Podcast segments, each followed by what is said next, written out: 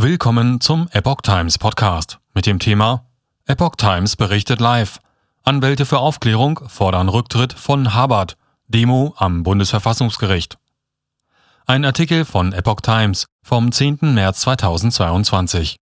Am Freitag, den 11. März 2022, findet ab 15 Uhr eine Demonstration vor dem Bundesverfassungsgericht im baden-württembergischen Karlsruhe statt. Veranstalter sind die Anwälte für Aufklärung e.V. Bei einer Demonstration vor dem Bundesverfassungsgericht in Karlsruhe am Freitagnachmittag fordern die Anwälte für Aufklärung e.V. unter anderem den Rücktritt von Stefan Habert, dem amtierenden Präsidenten des Bundesverfassungsgerichts. Neben 150 bis 200 Anwälten werden laut dem Verein auch ca. 1200 Pfleger erwartet. Die Epoch Times wird live von vor Ort berichten. In der Pressemitteilung des Vereins heißt es, wir setzen uns für die Förderung und den Erhalt des demokratischen Staatswesens ein. Dazu gehört eine unabhängige Justiz, eine Justiz, die das Grundgesetz achtet, Neutralität und Unabhängigkeit der Richter in den Entscheidungen garantiert und ohne ideologische Beeinflussungsfaktoren die Rechtsstaatlichkeit bewertet und sichert. Das ist in Gefahr.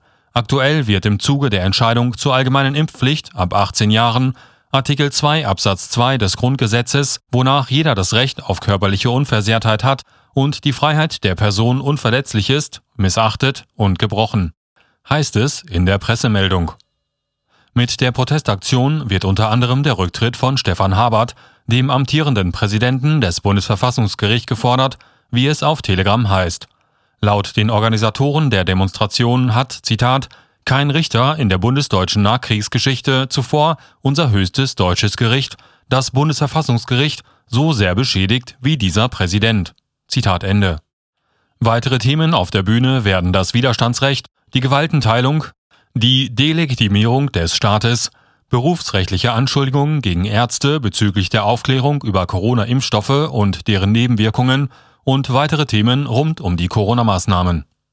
Musikalische Unterstützung gibt es von den Künstlern Schwarz-Weiß und Taylor, die schon auf mehreren Demonstrationen gegen die Corona-Maßnahmen aufgetreten sind und sich auch inhaltlich mit verwandten Themen beschäftigen.